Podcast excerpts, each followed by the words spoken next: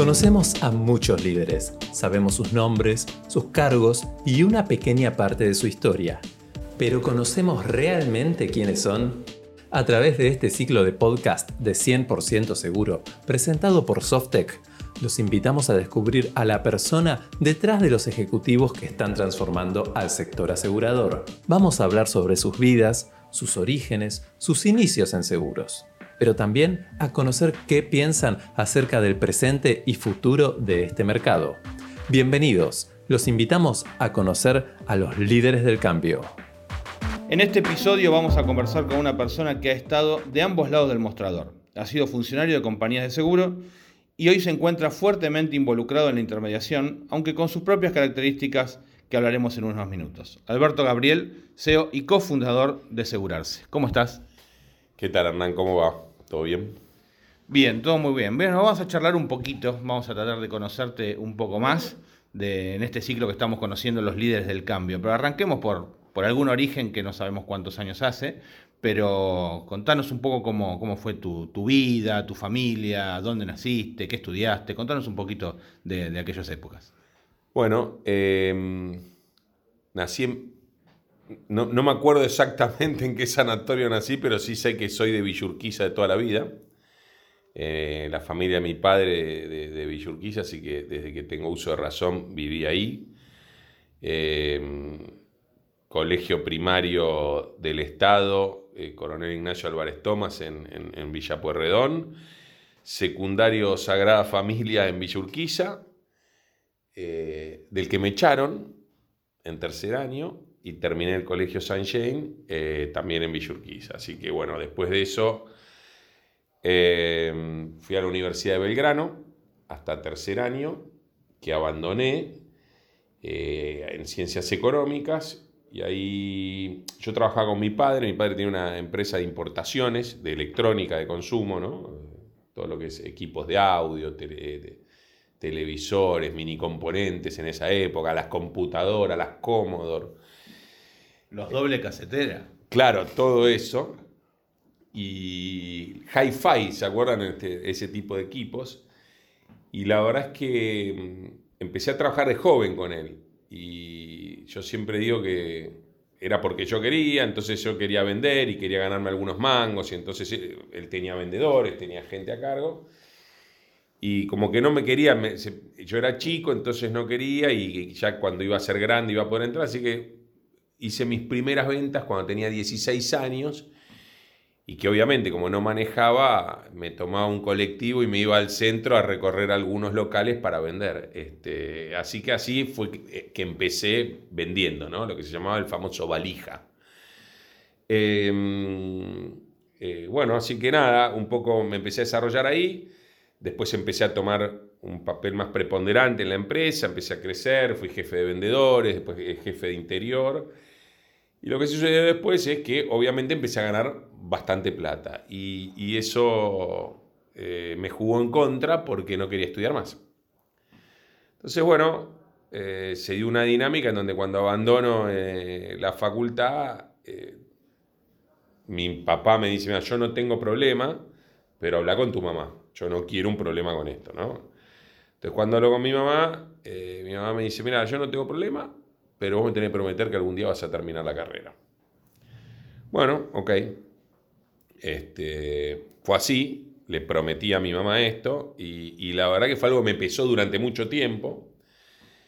La empresa familiar de mi padre eh, sufrió todos los vaivenes de la economía argentina en la década del 90, ¿no? Siempre recuerdo nosotros teníamos clientes en el interior, las cadenas de electrodomésticos, mismo acá, y bueno, cada, le, dabas crédito y cada vez que había alguna crisis, todo lo que tenía que ver con este, los cheques rechazados, la cadena de pagos y todo eso, la primero, primero que sufríamos éramos nosotros. Así que nos comimos el efecto tequila, el efecto arroz, el efecto sushi, el efecto vodka, todas las crisis de, de las, de, las, economías este, asiáticas después de Rusia eso fue mermando mucho y pegando fuerte en la economía y en las finanzas de la empresa. Eh, en esa época mi padre tenía un departamento en Estados Unidos y, era donde principalmente comprábamos mercadería. Entonces en Miami eh, tanto mi padre como mi madre prácticamente vivían un mes allá y un mes acá. Eso hizo que yo tomara como una figura este, de gerente comercial barra general acá en la empresa. Y bueno, todo eso pegó mucho en la empresa. Mi padre, hombre chapado a la antigua, en un momento dijo, bueno, esto se está terminando y, prefirió cerrar, vender propiedades y demás y, quedarse nada con un capital muy chico para poder tener este, una vejez un poco más tranquila. Había ahí, si se quiere, de ambos lados eh, un, algo que no charlábamos, ¿no? que era que él sentía que me estaba dejando en banda a mí y yo hacía rato que sentía que me quería ir de ahí, pero que no lo quería dejar en banda a él. Así que sin charlarlo fue algo que cada uno fue procesando desde su lado y que creo que fue lo mejor para los dos, eh, porque él pasó a estar bastante más tranquilo y yo también, y ahí eh, dije, bueno, ¿qué hago ahora? Eh, nunca me olvido, yo tenía un loft en las cañitas y dije, era marzo, y digo, voy a ver en la facultad y cumplo con esto de mi madre y algo que me va a servir, porque tenía que arrancar como de cero, ¿no? Y agarré mi bicicleta, me fui, estaba haciendo ejercicio en esa época, agarré mi bici, me fui hasta la facultad, hasta la Universidad de Belgrano, me quedaba 6, 7 cuadras, 10 cuadras, y pregunté, che, miren, yo tengo una matrícula, todavía me acuerdo, L14878-3, que era por la licenciatura, eh, hace 10 años este, que, que dejé, ¿cómo es acá la correlación? ¿Cómo, se fijaron en la me dice, no, bueno, mira, de tus materias, estas te las podemos tomar, estas otras, el plan cambió, no son más cinco años, son cuatro años ahora. Y bueno, estarías eh, en segundo año, te quedaría segundo, tercero y cuarto, y, tenía, me faltaba una materia de primero a probar, pero tenía aprobadas de segundo dos o tres. Dije, bueno, y si te digo ok, yo, bueno, pagás acá la matrícula, la cuota, y, hoy a la noche, a las 7 de la tarde, tenés clase, me dijeron. Así que bueno, así fue. Eh, hice eso, me fui, me compré un cuaderno, una virome, y a las 7 de la tarde volví a la facultad. Em, en el transcurso de eso, al mes siguiente, consigo trabajo en una consultora, Overlap, una consultora española que tenía un joint venture con una consultora inglesa llamada PDI, para hacer un trabajo de, eh, de consultoría y capacitación en el negocio de seguros de garantía extendida. Ellos estaban contratados por la Buenos Aires para todo el negocio de garantía extendida de Frave Garbarino. Así que bueno, empecé a trabajar en eso, eh, eh, buscaban gente con mucha experiencia en retail, que era lo que yo tenía, digamos, en casas de electrodomésticos. Pasé todo el año viajando, a mí me tocó Frávega, eh, y pasé viajando y recorriendo todas las sucursales de Frávega. Eh, conocí prácticamente gerentes, gerentes regionales, vendedores. Hablé con todos los vendedores, recorrí todas las sucursales de Frávega en todo el país durante un año. Fue un año muy bueno, eh, además estaba estudiando y sobre el final de año, bueno, eh, algunas diferencias en la consultora y demás, inclusive de la consultora con la Buenos Aires, un cambio de, trabajo que hubo. Me fui y eh, me acuerdo en esa época, no sé, eh, Víctor Honoré, que era el gerente general de Ion Warranty, me contacta, charlamos, y le digo, bueno, que yo estaba para trabajar en esto, en garantía extendida, que, estaba disponible. Él me dice que estaba en una situación delicada dentro de la empresa, que estaba medio saliendo, pero que le parecía que, eh, que había una pequeña compañía de, de, la Florida que era bastante importante en garantía extendida en Estados Unidos, pero acá tenía, era muy pequeña, que se llamaba American Bankers, este, y que lo, llamaba, que lo llamara Ori Lapidot, que era un americano que estaba acá. Así que lo llamé a Ori Lapidot eh, y le digo, mira, me mandó Víctor Honoré a llamarte a vos. Y Ori me dice, pero mi competidor te dijo que me llamaras. O sea, sí, sí. Bueno, conclusión, este, lo, voy, lo voy a ver, nos reunimos. Me dice, mira, justo estamos buscando una persona, eh, la verdad me resulta, le gustó mi perfil, le gustó la entrevista y todo, pero le seguía resultado muy extraño que su competidor me mande a llamarlo a él. Eh, bueno, empecé a pasar una serie de entrevistas, eh, hasta que tengo la última entrevista con quien era el gerente general, David Reigoitía, hoy presidente de Integrity.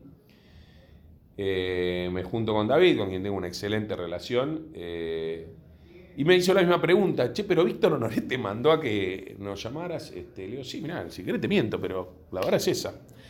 Así que bueno, entré en, American Bankers, que después cambió el nombre a lo que es hoy Assurant.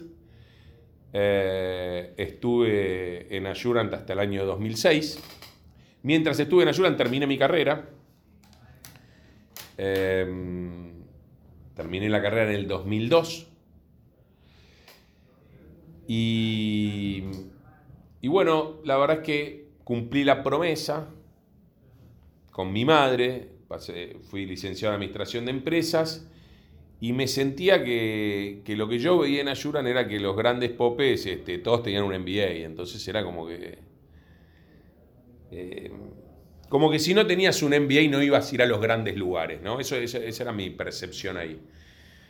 Así que dije, bueno, estoy en ritmo, me anoté en la Ditela para el año siguiente y hice un MBA. Este, así que tengo mi MBA. Tengo mi opinión respecto al MBA. Creo que agrega mucho en cuanto al conocimiento, en cuanto al trabajo, en, cuanto a un montón de cosas. Pero como se lo he dicho a algunos, creo que es muy diferente tanto eso como la carrera, hacerla cuando uno está trabajando. Eh, es mucho más fácil entender algunas cosas cuando estás trabajando que leerlas como una teoría, este, si querés, en donde te tenés que imaginar cómo funcionan algunas cuestiones. Eh, Hoy se replantea mucho, ¿viste? Eso de que la educación está bastante distante con la realidad. Pasa con, bueno, vos estábamos hablando antes, vos tenés chicos que están en el secundario.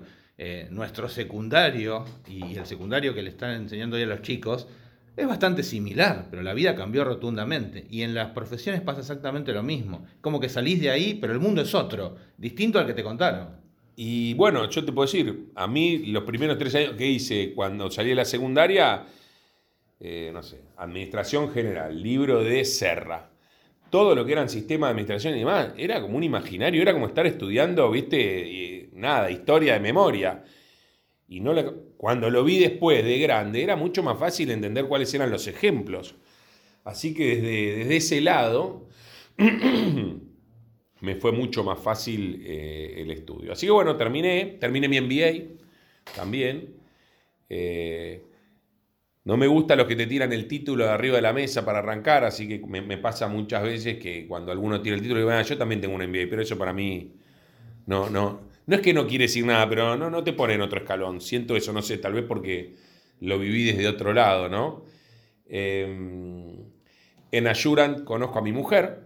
Eh, a Carolina, quien, quien era ejecutiva de cuentas, venía de Liberty, y ella atendía la cuenta de American Express, así que eh, lo que terminó sucediendo es que en algún momento nosotros blanqueamos nuestra relación, eh, la, sabían todos, David y demás, bueno, eh, en la empresa viajábamos a los summit en el exterior, gané durante tres años lo que se llamaba el Top Notch, que era la competencia del mejor de cada país, que invitaban con tu pareja. Así que conocía desde el presidente mundial a todos, me conocían a mí, a Carolina. Nada, como, como funcionario de la compañía, además como pareja. Y, sabía que en algún momento eso teníamos que, que separarlo. Así que, bueno, se abrió una posición en American Express, eh, la contactaron, hablaron con la compañía y la verdad que ella se fue muy contenta a trabajar American Express. Y en el 2005 Yo ya venía pidiendo pista para algún cargo internacional, de hecho se estaba armando algo de eso. Y resultó que, bueno, me dieron eh, un premio, digamos, dentro de lo que era el top notch, que era todos los años. Este, era el mejor de cada país y después le daban al mejor internacional. Y ese año gané, en 2005, en junio de 2005, me dieron eh, este, International Sales Person of the Year. Eh, con lo cual fue un reconocimiento adicional, la verdad, súper importante para mí. Y bueno, después eh, fuimos teniendo durante fin del 2005 algunas, algunas diferencias. Este, me ofrecieron alguna posición en México, irme a Canadá. Eh, me habían dado Chile, yo armé el business plan del desembarco en Chile, de Assurant. Y finalmente, bueno, tuvimos algunas diferencias y me fui en, a, a inicio del 2006 y me puse como productor de seguros, armé, digamos, empecé a, estudiar, a hacer este, el curso y a tener matrícula, y ahí empieza mi, mi, parte dentro de lo que es la intermediación, ¿no? Ahí es cuando pasás del otro lado del mostrador. Y a mí me gusta siempre hacer una pregunta cuando conozco estas historias de gente que ha estado en compañía de seguros y de pronto pasa a estar como, como intermediario. Eh, ¿Te dio alguna ventaja el hecho de conocer el otro lado del mostrador? Eh, ¿Algunas cuestiones que vos pensabas que como, como ejecutivo de compañía que la intermediación tenía que, interpretar, las interpretaste más fácil? Digamos, ¿cómo, ¿Cómo fue pasar del otro lado? Mirá, yo te diría que tuvo sus beneficios y también tiene a, veces alguna contra, ¿no? Eh, pero bueno, pero es un estilo. Y, y, nos ha ido bien en general con ese estilo. Y es Em, no amenazamos en las compañías, no, no, tenemos este estilo de, no, bueno, porque te saco la cartera, porque no peleamos el punto más menos, tenemos un poco una visión más de largo plazo, eh, porque entiendo que del otro lado la compañía tiene que ganar plata, entonces tal vez a veces nos frenamos antes en, en no hacer un negocio que va a ser de, de corto plazo, si es, si vamos a ganar, la compañía va a perder plata y cuando lo vean, digamos, tratamos de no entrar en ese lugar. Eh, la verdad que ese es un defecto profesional y a veces nos juega en contra, te diría. A favor creo que la relación a largo plazo siempre es más sana en ese sentido. Y después, por otro lado, eh, hay un tema que ha sido que, bueno, cuando hay un análisis de, números de un negocio puntual, y nos ha pasado varias veces, eh, creo que no todos los productores hacen la revisión y ese análisis de los números a fondo y sabiendo, digamos, la interna de cómo se ve desde la compañía. Y, la verdad es que cada vez que hacemos un análisis encontramos la compañía, che, mira, me parece que te equivocaste acá, me parece que esto no lo estás teniendo en cuenta, digamos. Eh, la charla es bastante más eh, como de pares que de alguien que tal vez no entiende algunas de las, de, las variables internas que puede tener una compañía, ¿no? Así que desde ese lado ha sido, ha sido bueno. Em, nada, creo que mi expertise de, venir de compañía venía del negocio masivo, de todo lo que es banca seguros, garantía extendida y demás, y, tal vez eso no es lo que más desarrollé. Sí lo que nos pasó es que los primeros meses, cuando yo me, soy productor de seguros, empiezo a, hacer lo típico de un productor de seguros, empiezo a contactar gente, contrato un ejecutivo de cuentas para salir a hacer negocios y la verdad como siempre digo, no metíamos un negocio, ¿no? era algo que no sabía hacer. Sí, mi primer negocio masivo es el de garantía extendida, este, con Ayuran y con lo que era Red Megatone. Y, bueno, ese era un negocio que me, me, dejaba un flujo de dinero importante. Ahora, cuando digo, bueno, este negocio deja un flujo, pero tiene un, tiene un final, ¿y qué vamos a hacer en ese camino? Y esa era parte de la estrategia a trazar eh, es donde empiezo a hacer esto, contrato un ejecutivo de cuenta, hago una cosa, la otra, y nada, ¿viste? La verdad es que fue muy gracioso. La primer póliza de un auto que vendimos, que se la vendimos a la mujer de un amigo, eh, una póliza de un gol que le emitimos con Liberty, lo invité a almorzar a Marcelo, eh, a Marcelo en, Marcelo Piegar, y invité a almorzar al ejecutivo de cuentas, a Oscarcito Falvi, que hoy está en Gaman con la ejecutiva de cuentas que trabajaba para él porque habíamos metido una póliza un gol. No lo entendía, ¿entendés? O sea, gasté más en el almuerzo de invitarlo yo a lo que íbamos a ganar con esa póliza, pero para nosotros era un hito. Eh, bueno, a partir de ahí lo que empezó a pasar es que en un momento digo, che, tengo expertise en masivos, tengo en campañas, no hay nada más masivo que Internet. Y entonces dije, cambié el mindset y dije, no, vamos a ir por acá. Y ahí creamos lo que fue Seguros en Directo, que fue el, no, el primer nombre de, Segurarse, digamos, que después lo cambiamos. que cumplimos 10 años. Eh, nada, estábamos, teníamos un departamentito que habíamos alquilado ahí en San Martín y Córdoba, eh, de tres ambientes, 45 metros, hasta que terminamos siendo nueve ahí adentro y hubo que mudarse a dos cuadras, este, San Martín 969, 120 metros, éramos después 12, 14, 26, terminamos siendo, hubo que mudarse, nos fuimos a Ruiz Huidobro 43, 45, 50, ya eran 400 metros y bueno, ahora nos mudamos a esta oficina actual donde tenemos 450 metros y ya somos 75 personas acá. Y en Brasil abrimos hace ya casi 8 años una oficina chica y demás. Así que bueno, un poco, un poco por ahí, por ahí fueron nuestros comienzos, ¿no? Contanos cómo fue hace 10 años meterse en la distribución masiva de seguros por Internet. Porque no es lo de hoy donde todos nos sentimos que estamos obligados a hacerlo. Mm. Vos tomaste la decisión, eran pocos en ese momento los que tomaron esa decisión de jugar fuertemente ese partido. ¿Qué nos podés contar? Mira, siempre pongo un ejemplo, ¿no? Eh, en esa época los primeros que nos acompañaron fueron, no solo a nosotros, sino a nuestros colegas también, Allianz, Zurich, RSA y Nación. Eh, y el resto de las compañías, nosotros ya trabajamos con Sancor, eh, nos dijeron no, no, no, esto es ir contra nuestros productores, una serie de cuestiones que entendibles en aquel momento, ¿no? Eh, no quiero nombrar otra compañía internacional que, me, que sus ejecutivos me dijeron eh, no, no, nosotros no nos queremos parecer en nada a Allianz y a Zurich. Los haría quedar muy mal porque es una compañía internacional bastante más chica. Y cuando me dice, no, vos tenés en el panel Allianz, Zurich y RCA, no nos queremos parecer en nada de ellos, yo dije, bueno, no, no sé a quién te querés parecer entonces, pero bueno. Eh, las, compañías tenían, tenían eh, muchos pruritos, prejuicios de, esto. Y con Sango nos pasó en un momento dijeron, bueno, a ver, eh, nosotros teníamos un cotizador y vendíamos algunas pólizas, pero la parte por teléfono no mostrábamos. Me dijeron, bueno, vamos a probar solamente en Capital y GBA.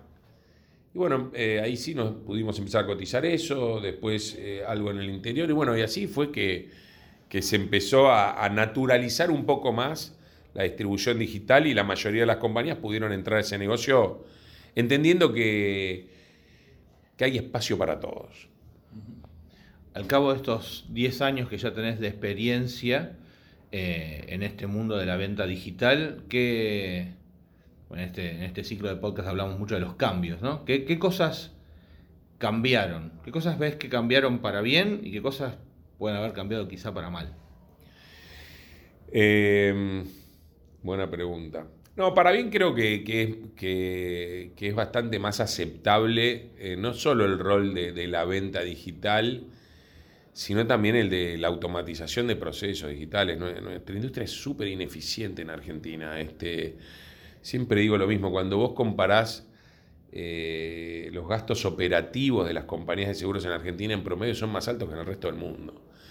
Eh, y eso es algo que hay que corregir, ¿viste? Todavía vemos algunas compañías eh, y, y, que son lideradas por gente con quien tengo relación y un respeto profesional enorme, que erróneamente creen que, tienen que bajar las comisiones del productor. Y, la verdad es, sin entrar en esa discusión, tienen que bajar los gastos. Eh, vos los ves comparando estructuras de compañías y son muy ineficientes. Eh, a la hora de emitir una póliza, a la hora de hacer un endoso. Eh, en la parte de cobranzas, creo que las compañías tienen un tremendo problema en cobranzas. Es es un lugar en donde creo que ya se han cansado hasta los mismos líderes de la compañía, entonces no quieren saber más nada de eso porque le han pegado mil vueltas y no lo logran arreglar. O sea, te puedo decir, tenemos casos, horrores en cobranza de compañías líderes, horrores, lo vemos todo el tiempo. O sea, y, son cosas muy eh, sencillas de resolver, pero hay que ponerle foco y tiempo y pareciera que no dedican, porque el foco lo ponen en cómo vender más, no en cómo ser más eficientes. Yo creo que ese es un, gran problema que tiene eh, nuestra industria, sobre todo acá en Argentina. ¿no? Eh, Yo te digo, a diferencia de nuestros colegas, nosotros hemos crecido mucho, hemos abierto operaciones internacionales, pero siempre pusimos el foco en ser eficientes. Y eso hizo que no requiriéramos, si bien estamos buscando alguna ronda de inversión, para potenciar, para acelerar nuestro proceso de expansión regional y para ser más grandes, pero nunca es de la necesidad. ¿Por? Porque construimos una operación eficiente en todo momento, que hace que si eso está mejor, pero si no está, igual vamos creciendo. Y creo que eso lo, deberían, deberían poner el foco demasiadas compañías que no lo están haciendo. ¿Cuánto ha impactado la pandemia en estos cambios? A nivel organizacional, digamos, estábamos hablando, vos estabas hablando del crecimiento de, la planta permanente que tiene hoy la compañía, pero estamos aquí y obviamente ah, no está esa gente, hay gente que está en su casa, hay rotación, hay cambios desde las expectativas, incluso laborales. Eh, ¿Qué pasó con un consumidor? Vimos, vivimos una irrupción de la digitalización a lo largo de la pandemia gigante y eso para ustedes, entiendo, debió ser una ventaja. Contanos un poco la pandemia en general y los diferentes impactos que, han vivido. Mira, creo que, digo también, y acá puedo estar eh, exagerando por mi percepción personal, ¿no? Eh, las primeras dos semanas tal vez sobreexageré con algunos pensamientos eh, y después honestamente nos fue muy bien. Nosotros una semana antes de, que se inicie la cuarentena ya estábamos todos desde las casas conectados. Logramos una eficiencia que antes no teníamos. Mejoramos nuestro nivel de ventas eh, con la misma cantidad de vendedores. Mejoramos nuestra eficiencia en muchos aspectos. Eso fue muy bueno. Pero con el tiempo se fue perdiendo también eso. Eh, digamos, algunas de esas mejoras quedaron y otras no. Eh, Creo que después de los... Eso se mantuvo por seis o siete meses. Creo que hacia fines de año veíamos nuestra gente muy agotada. Y, también la de los colegas y también las de otras industrias. Creo que ese encierro tuvo, tuvo ahí varias etapas y, hubo gente que tuvo este, algunos temas psicológicos, digamos, empezó a pesar un poco eso, ¿no? Eh, y empezamos a necesitar un poco más de libertad, que se empezó a dar de alguna manera. Así que te diría que desde el negocio al principio fue muy auspicioso. Primero, incertidumbre, rápidamente es muy auspicioso y después de un tiempo estabilizar o amesetar y tratar de estar conteniendo a la gente, eh, conteniendo mucho a nuestra gente. Eh, empezamos a hacer actividades de, coaching con todos. Este, con, eh, no, mira, tuvimos algunas charlas de apoyo y de coaching y hasta ofrecimos este, psicólogos adicionales a algunas de, de las personas de los equipos. Diría, si bien esto se puede manifestar, se manifestó en algunos varones, lo vimos más acentuado en mujeres y vimos el desborde emocional en algunas de ellas y por eso tratamos de estar muy cerca de ellas porque lo sentimos de esta manera y lo sentimos casi en carne propia, ¿no? Muchas de, las madres que, trabajan en nuestra empresa, nuestra empresa, solo para den una idea, el 65%, dos tercios de nuestra mesa son mujeres eh, y en el directorio eh, somos 50 y 50. Y, la verdad que, claro, las charlas eran cuando uno le preguntaba, che, ¿cómo estás? y demás, y tratamos de tener esos espacios personales decía, mirá, estoy, gracias por preguntar, pero estoy desbordada porque estoy en casa, le tengo que hacer la comida a los chicos, tengo que estar que los chicos puedan conectarse para tener la clase, tengo que hacer mi trabajo acá, eh, al mediodía hacerle la comida, servirle, tratar de lavar los platos, volver a conectarme, eh, tratar de después ver el espacio donde los pueda llevar a los chicos, una plaza, o sea, digamos, eh, vimos un desborde más grande en lo emocional, así que tratamos, tratamos de estar bastante más cerca de ellas.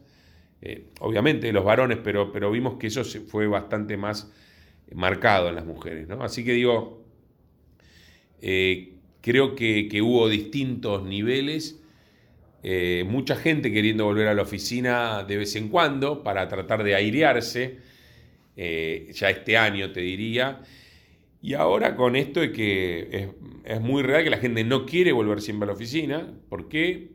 también cambió su realidad en la casa, ¿no? Los chicos ya van al colegio, es más cómodo trabajar de casa, eh, es más sano, digo, y es mucho más sano no tener que gastar dos o tres horas por día viajando. Eh, entonces, bueno, estamos como adaptando ahí eh, el que vengan una o dos veces a la semana, que siga de alguna manera la posibilidad de, elección del trabajador. Así que bueno, estamos como, nos parece que ahí eh, si bien somos líderes en un montón de cuestiones de innovación que se pueden ver en nuestra página, de, seguros, de riesgos y demás, e inclusive lo que hemos hecho con la cámara, eh, en ese sentido nos parece que vamos a ser followers y no innovadores, porque creo que tenemos que empezar a ver los ejemplos de las grandes compañías, qué cosas empiezan a hacer y qué son a nuestra gente lo que más le pueda servir ¿no? o gustar. ¿Y viste mayor consumo, digamos, mayor demanda de seguros o mayor cantidad de consultas de seguros con, la gente en sus casas y utilizando cada vez más medios digitales para absolutamente todo, hasta para pedir una pizza? Mirá, eh, vimos que se activó un poco más la consulta de seguro del hogar, vimos que se activaron un poco más las consultas de seguros de vida, eh, pero el primer tiempo también hubo este, mucho atajar a los clientes con esto de que había una potencial baja porque los autos no circulaban, que después obviamente había que explicarle a los clientes que esto era falso, que esto fue una, este, una irresponsabilidad de nada, de algún economista en Twitter que no sé si se creyó gracioso este, haciendo esto que, y esto no era verdad, y, bueno, hubo que trabajar mucho en la contención de esos clientes, eh, así que te diría, desde el punto de vista de la demanda digital, un poco más, pero como el crecimiento normal que sigue teniendo la consulta digital en cualquier industria, ¿no? Que cada vez vas teniendo más gente que pasa a este lado, ¿no? Lo que vimos, y, sí nos sirvió mucho a nosotros, fue toda la automatización de, de los canales de autogestión por WhatsApp. Creemos que ahí hubo un gran avance. Tenemos nuestro bot por WhatsApp, en donde cualquiera se puede autogestionar de la denuncia a un siniestro, bajar un cupón, cualquier cosa con nuestro bot, además de la app mobile. Pero creo que hubo sí un desarrollo grande eh, en todo lo que sea canal WhatsApp y un acostumbramiento del cliente a empezar a interactuar por WhatsApp con cualquier tipo de proveedor. Nos parece que eso fue, inclusive te diría, tuvo una aceleración mayor a la que tuvo eh, la aceleración digital en sí. ¿Crees que, que esto que estás mencionando y esta tendencia que de pronto ustedes han visto hace 10 años atrás es una tendencia que se va a acelerar en los próximos años, incluso esto de tener un canal como el WhatsApp de comunicación con el cliente, con el asegurado, con el prospecto.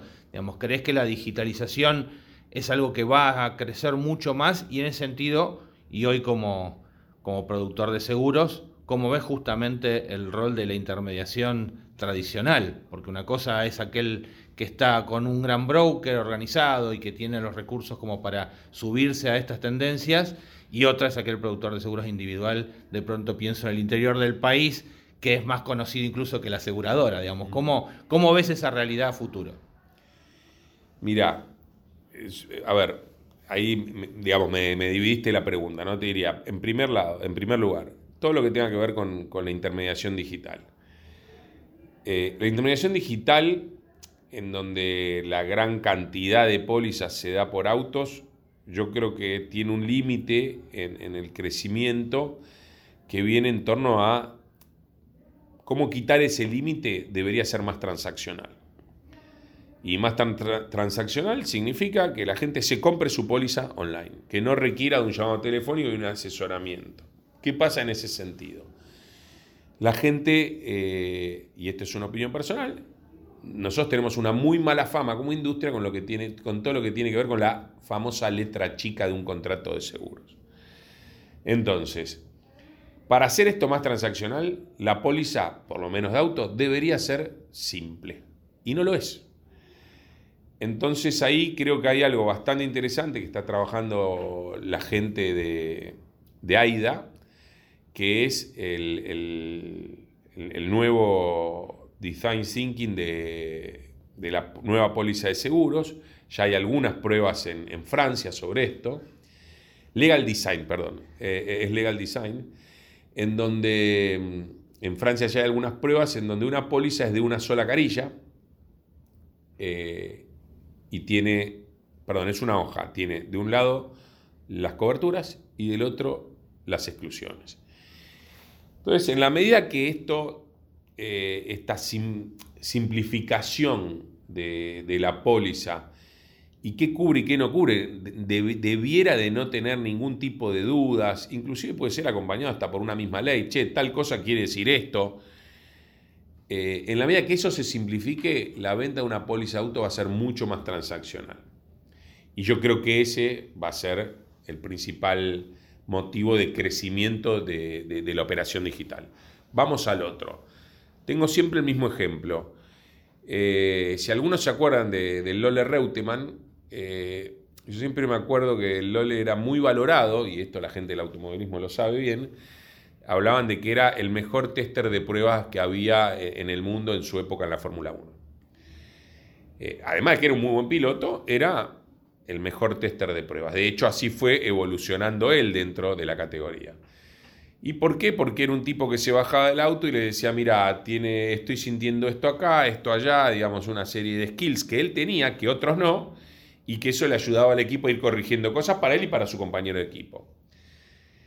Hoy en día esos skills no, no serían eh, valorado. ¿Por qué? Porque hoy un auto de Fórmula 1 tiene sensores por todos lados. Entonces no necesitan un piloto que les esté diciendo esto.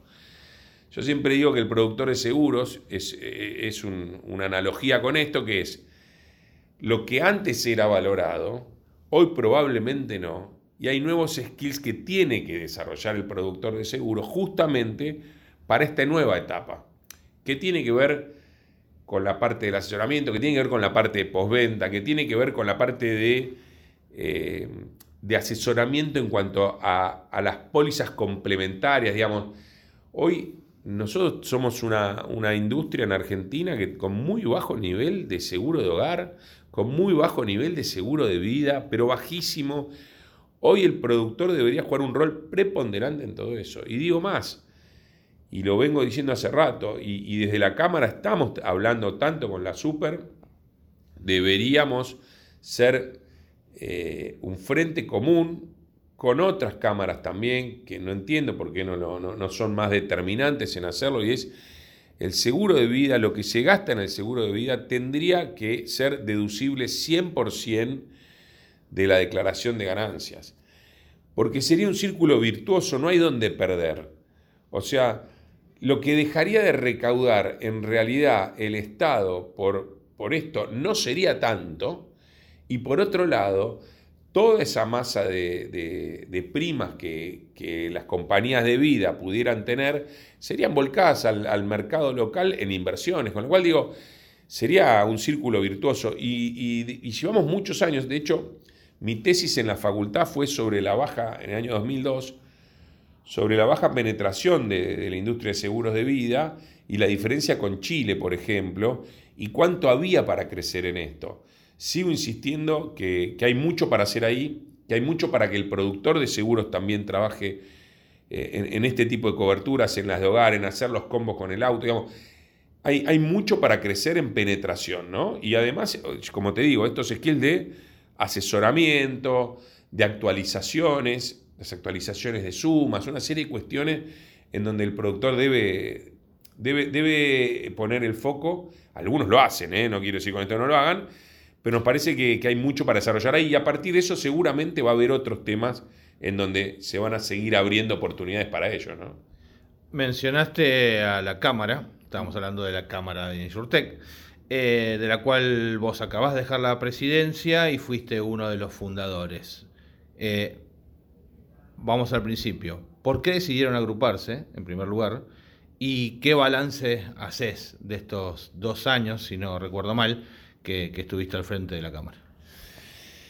¿Por qué decidimos agruparnos? La verdad es que nos, conocimos con algunos, eh, bueno, nos conocíamos en el mercado, con otros nos fuimos conociéndose en algunos viajes, y cada vez que nos sentábamos, eh, había siempre algún tema en alguno de los viajes, estaba sentado en alguna mesa diciendo, viste que pasó tal cosa, que pasó tal otra, y, ¿y qué hizo eh, la, cámara tanto? ¿Y qué hizo APAS? ¿Y qué hizo FAPASA? Y veíamos que éramos muchos los que no estábamos muy conformes con eso, ¿no?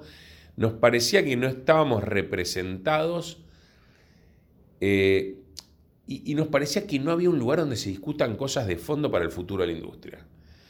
Así fue que un día hablando con uno y con otro y, y, esta cosa, che, ¿por qué no nos juntamos y armamos algo? ¿Y por qué no nos juntamos? Bueno, un día, eh, esto va a ser, me va a criticar el amigo Hugo Tito. Habíamos hablado varias veces y un día en una fiesta de fin de año de una compañía de seguros coincidimos en el baño.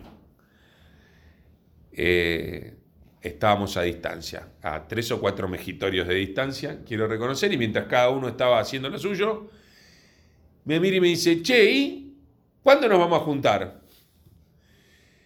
Y le digo, y, Hugo, cuando quieras. Y bueno, dale, eh, vamos. Vos ya hablaste con Hugo, yo sí, ya hablé yo también. Bueno, salíamos, nos lavamos la mano, salíamos del baño, che, sí, bueno, dale, hagamos una cosa. Ahora le escribo a Hugo Llovino, que ya habíamos hablado los dos con él. Eh, de ahí eh, Hugo ya había hablado con Pablo Lunin. Eh, yo ya había hablado algo con Sebas Larrea, así que bueno, dijimos, che, y rápidamente hicimos una reunioncita. Nos pusimos de acuerdo en los grandes temas y decidimos ir para adelante, ¿no?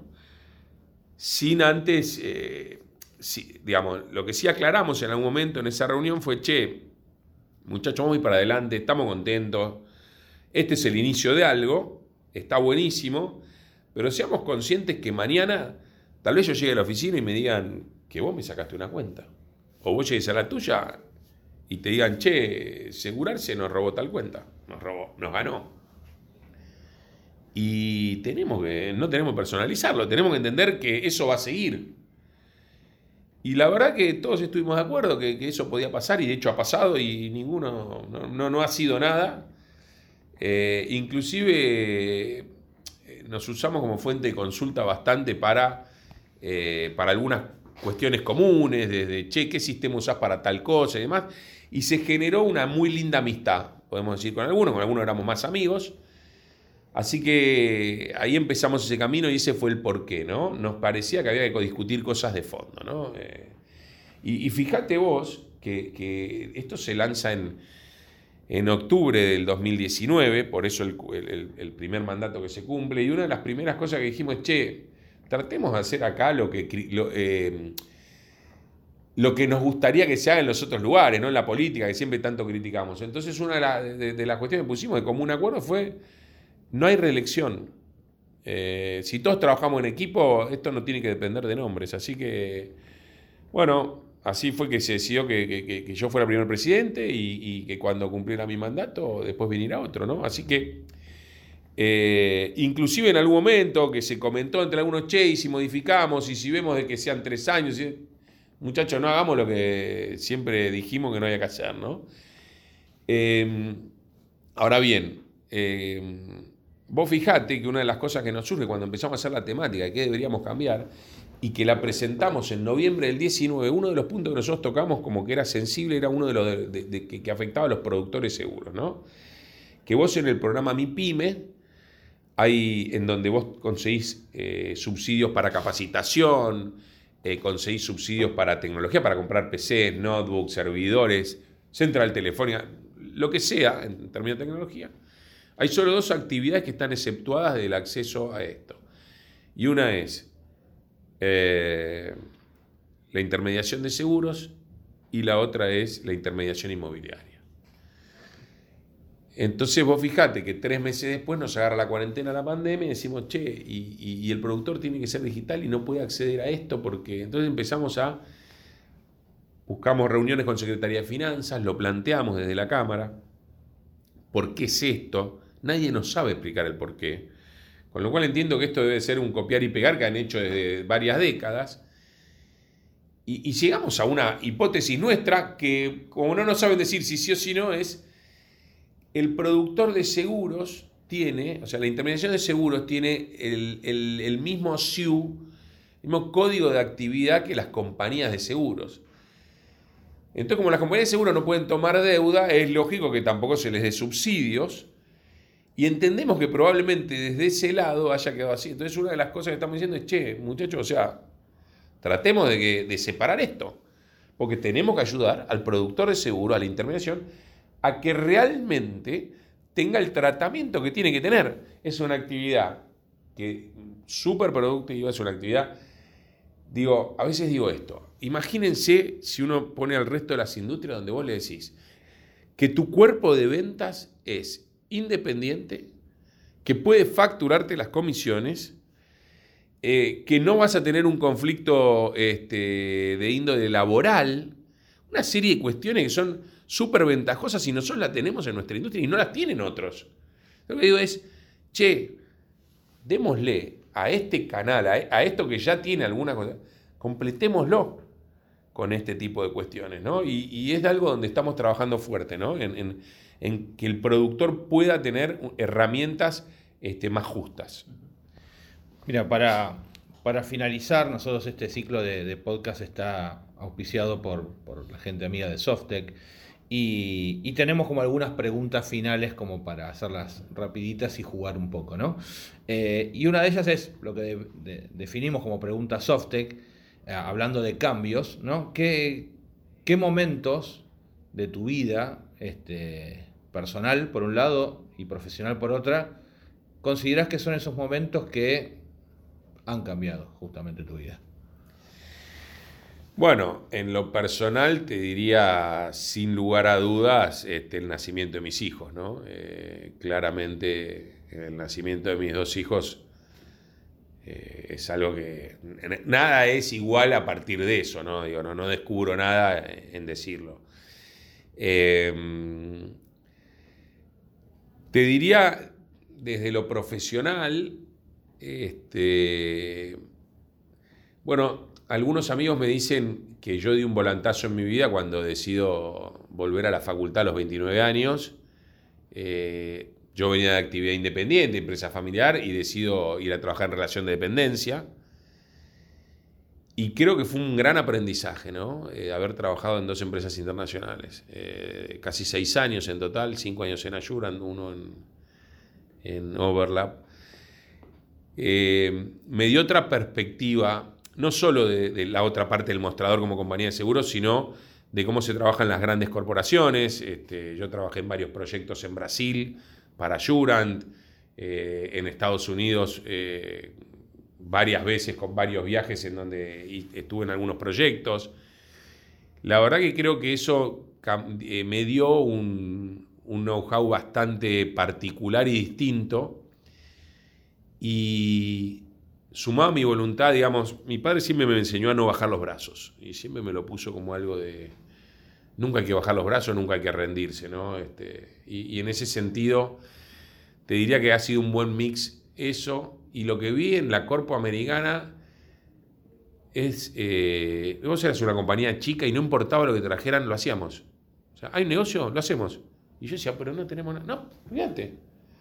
Llamamos esto, lo otro, se hace se llama uno, se arma un equipo, se arma otro equipo, y al final se hacían cosas sin tenerlas. Con lo cual te diría que entre ese no bajar los brazos y aprender que no hay nada imposible, eh, creo que eso me ha formado bastante en esto de decir, vamos para adelante, lo armamos, lo hacemos, este, no tenerle miedo a esto, digamos, y que al final del día es, es mucho de la nafta que necesita el emprendedor, ¿no?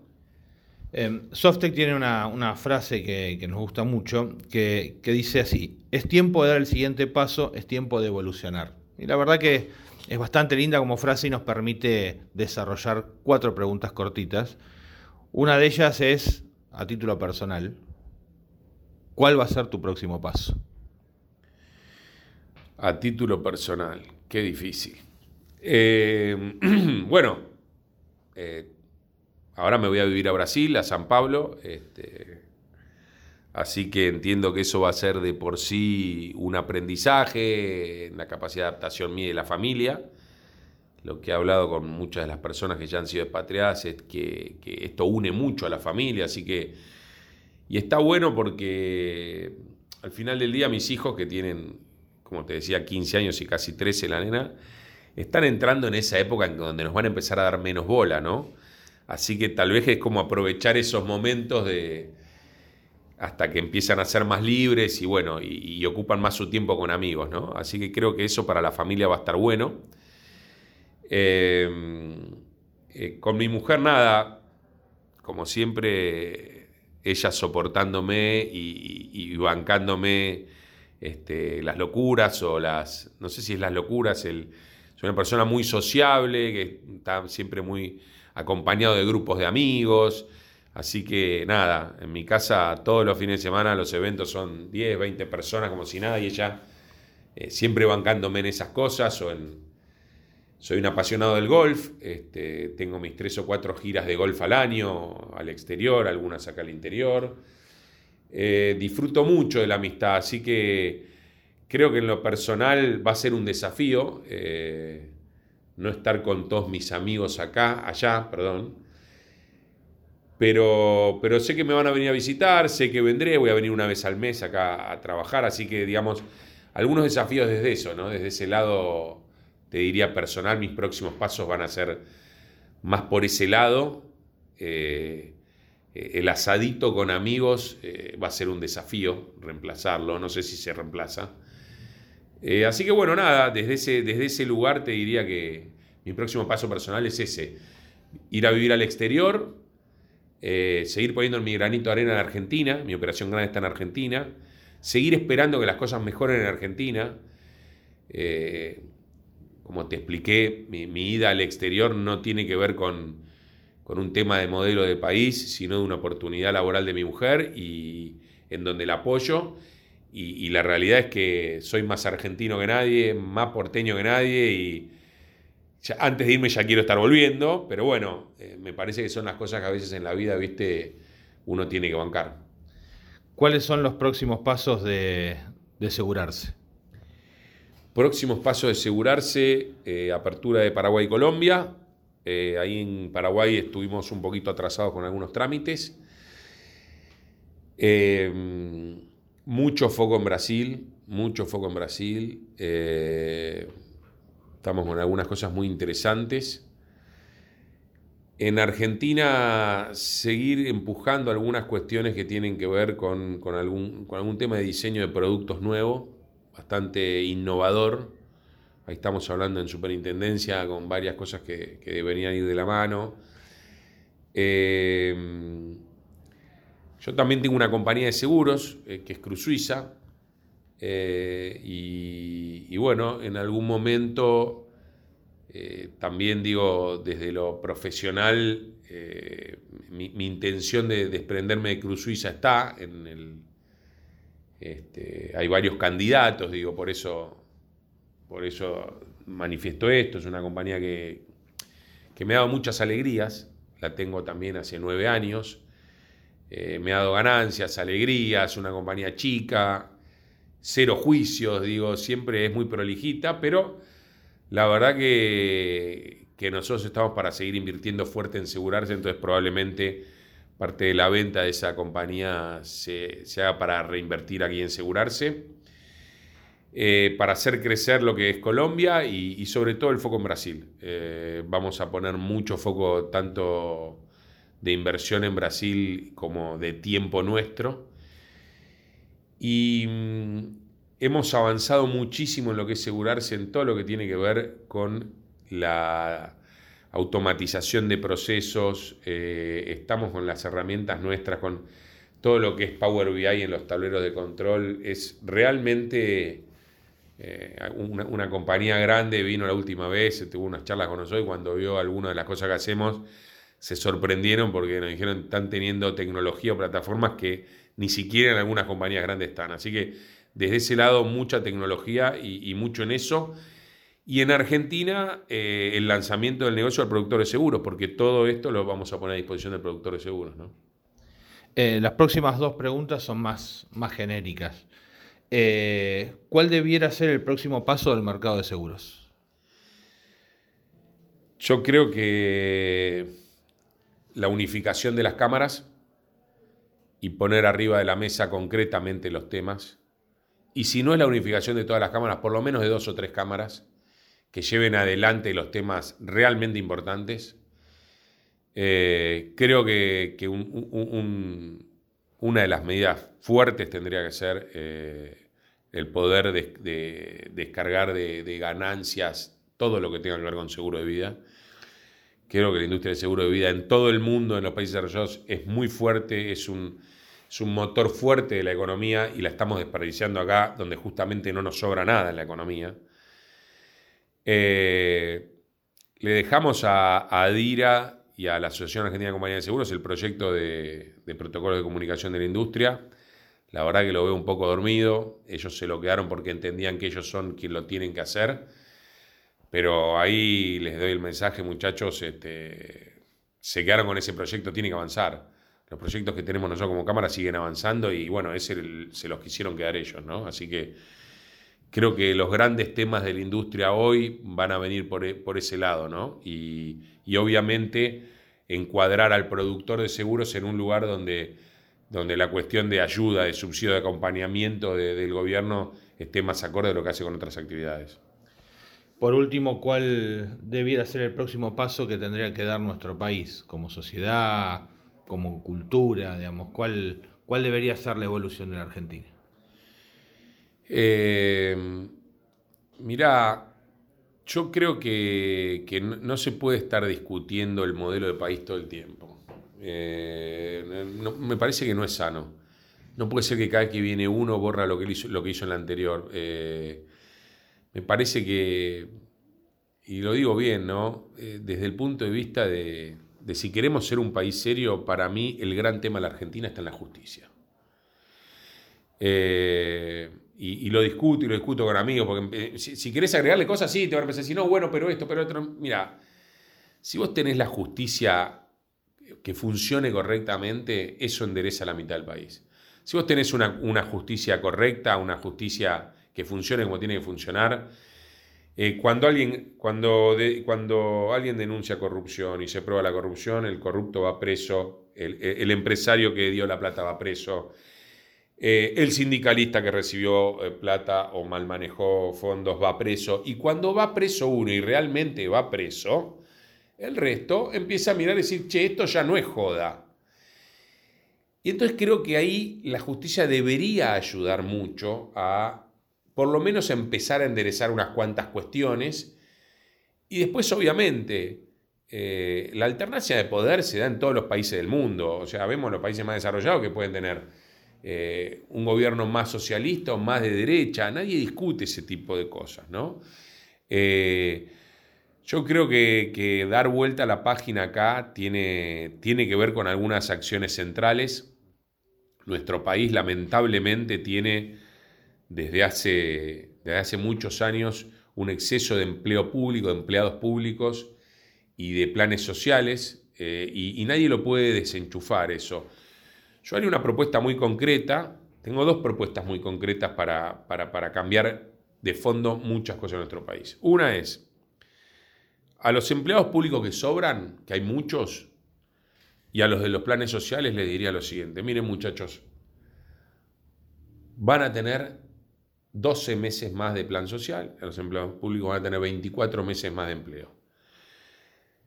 En ese tiempo vamos a capacitarlos y vamos a tomar determinadas medidas para que puedan ser empleados en la actividad privada. Hagan lo que quieran, pero pasado ese tiempo, al mes 24 no pague más. Así que no les voy a aceptar protestas porque se quedaron sin trabajo. Les voy a dar dos años pagándoles y dando la oportunidad que se integren en algún lugar. Eso por un lado. Por el otro, esto lo discutí con un ministro del Gobierno Nacional en una cena en la casa de unos amigos, ministro actual. Eh, espero no me quiera matar por lo que voy a decir, pero tuvimos un contrapunto. Yo digo, yo soy empresario, tengo amigos empresarios. Yo como empresario estoy dispuesto a tomar nuevos empleados y que me salgan un 10% más en la parte de aportes patronales, 10% más de lo que me salen hoy. Ahora, el día que lo quiero despedir a ese empleado, ese 10% que yo fui pagando, que esa sea su indemnización. ¿Está bien? Entonces yo digo, de esa manera, muchos empresarios vamos a tomar gente, porque lo que paguemos de más va a ser una indemnización, no vamos a tener sorpresas. no quiero tocarle los derechos a los empleados que hoy están bajo empleo. No quiero que acá generar una discusión sobre eso. Entonces digo, che, esto lo estamos haciendo para el que no tiene trabajo. Y vamos a ser muchos los que vamos a dar trabajo de esa manera. Este ministro me dijo, en muy buenos términos, estamos charlando amenamente un montón de temas, muy agradable, y me dijo, no, pero te estás metiendo con los derechos de los trabajadores. Y digo, pero si no me, estás obligando a que te diga, bueno, está bien, el que no tiene trabajo que siga sin trabajo. Y eso no está bueno para nuestro país. Entonces digo, es como un régimen parecido al de la UOCRA. Eh, solo para los desempleados, no digo para los que tienen empleo. Yo creo que un par de medidas de eso va a activar mucho nuestra economía. Y, pero bueno, como siempre, están estos vaivenes políticos en donde todo el mundo opina, ¿no? Alberto, la verdad que fue un placer visitarte, conversar estos minutos con vos. Gracias por, por abrirte y contarnos un poco acerca de tu historia y de tu pensamiento. Eh, me, quedé con esto de que tu papá te había enseñado a, como frase, digamos, y como estilo de vida, no bajar los brazos. Así que suerte en este desafío que surge a partir de mediados de, enero en Brasil, este, y seguramente va a ser para no bajar los brazos y todas estas cosas que se van a extrañar, este, tenerlas, recuperarlas y seguramente en cada uno de esos viajes disfrutarlas 10 veces más. Muchas gracias a vos, Hernán, y la verdad que muy agradable haber pasado este rato contigo. Esto fue Líderes del Cambio, el ciclo de podcast de 100% seguro presentado por Softec, porque es tiempo de dar el siguiente paso, es tiempo de evolucionar. Hasta el próximo episodio.